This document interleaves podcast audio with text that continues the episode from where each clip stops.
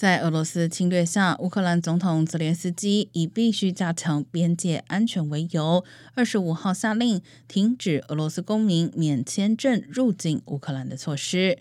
而俄罗斯军队二十五号炮轰乌东顿巴斯地区四十多个城镇，恐切断平民最后一个主要逃生路线。另一方面，运动用品商 Nike 以及英国玛莎百货也决定彻底离开俄国。但欧盟国家首度通报的俄罗斯中央银行冻结价值仅约两百四十五亿美元，远低于外界预期。